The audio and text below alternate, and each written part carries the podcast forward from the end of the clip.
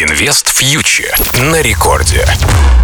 Всем привет! Вы слушаете Радио Рекорд. С вами Кира Юхтенко, основатель медиа для частных инвесторов Invest Future. И мы с вами, как всегда, раз в неделю обсуждаем текущую ситуацию в мире экономики, финансов и разбираемся в событиях, которые влияют на наш кошелек.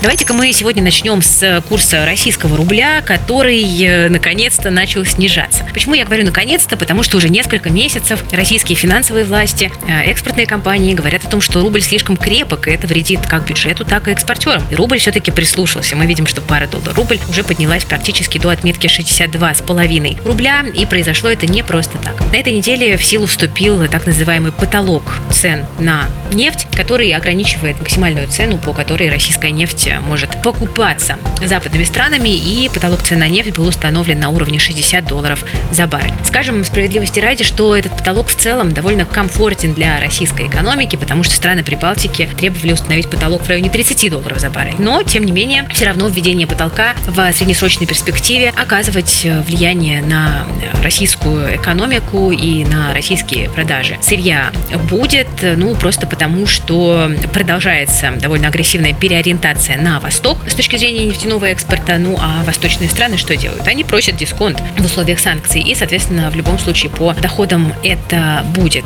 ударять. Ну и мы видим, что рубль, в общем-то, на эти новости вполне отреагировал. Хотя российская сторона говорит о том, что потери за потолка цен не будет, и вообще выполнять его никто не собирается, но мы видим, что, тем не менее, в цену это постепенно закладывается. Ну, а, на самом деле, а, я хотела бы еще на один момент обратить внимание. У нас снова появились разговоры о пакете с пакетами санкций. Евросоюз на этой неделе вплотную заговорил о разработке девятого пакета, так называемого, куда входит а, несколько вводных. И здесь, пожалуй, момент, на который я хотела бы обратить внимание, это вероятные санкции против российских банков.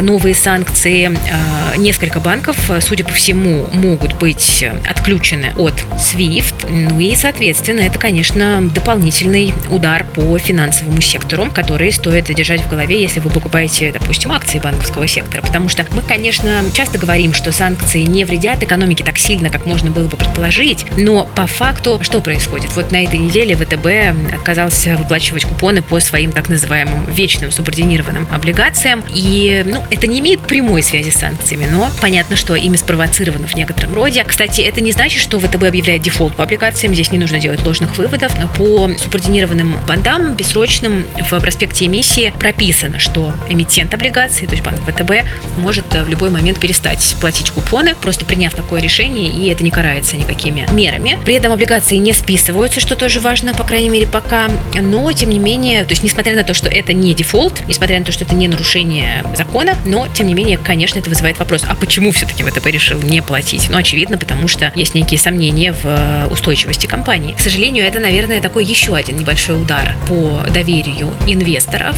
э, ну, просто потому что а, мы понимаем, что вот это вот эхо санкций, оно постепенно прокатывается, долетает и будет аукция, я думаю, что еще достаточно долго. Означает ли это, что на российском рынке нет интересных идей? Э, да, в общем-то, нет, не означает. Просто выбирать их нужно намного тщательнее.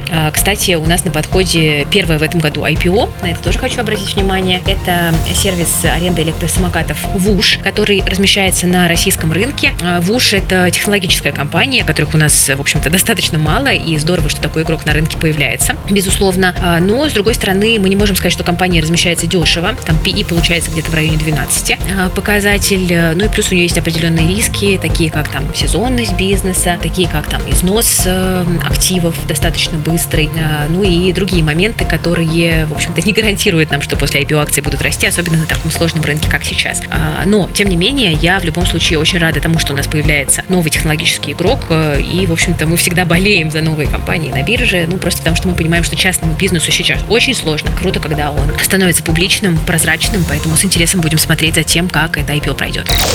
Ну, а я, друзья, на этом сегодня буду с вами прощаться. Вы слушали Радио Рекорд. С вами была Кира Юхтенко, медиа для частных инвесторов Invest Future берегите себя, своих близких, свои деньги и до встречи через неделю. Инвест фьючер на Радио Рекорд.